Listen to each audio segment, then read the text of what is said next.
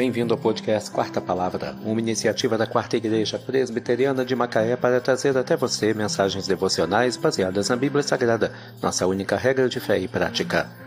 Nesta quarta-feira, 13 de dezembro de 2023, veiculamos a quinta temporada, o episódio 345, quando abordamos o tema Jesus, o Salvador do Mundo.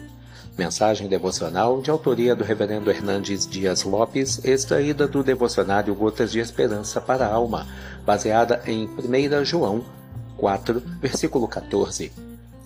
E nós temos visto e testemunhamos que o Pai enviou o seu Filho como Salvador do mundo.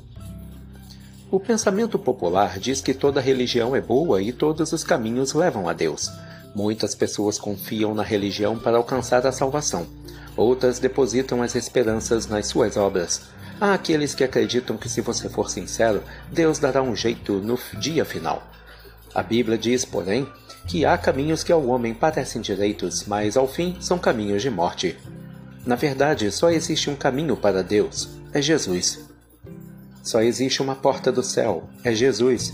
Só existe um mediador entre Deus e os homens: é Jesus. Só existe um nome pelo qual importa que sejamos salvos: é Jesus. Só existe um abrigo seguro para a sua alma: é Jesus. Só existe um advogado que pode defender sua causa diante do tribunal de Deus: é Jesus. Só existe um Salvador do mundo: é Jesus. Só existe Jesus.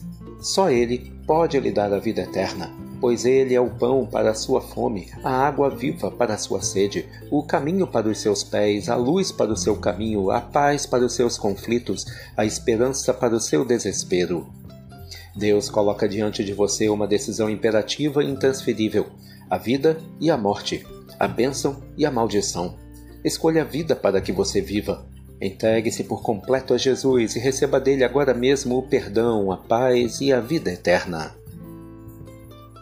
E nós temos visto e testemunhamos que o Pai enviou seu Filho como Salvador do mundo. 1 João 4, versículo 14. Jesus, o Salvador do mundo. Que Deus te abençoe.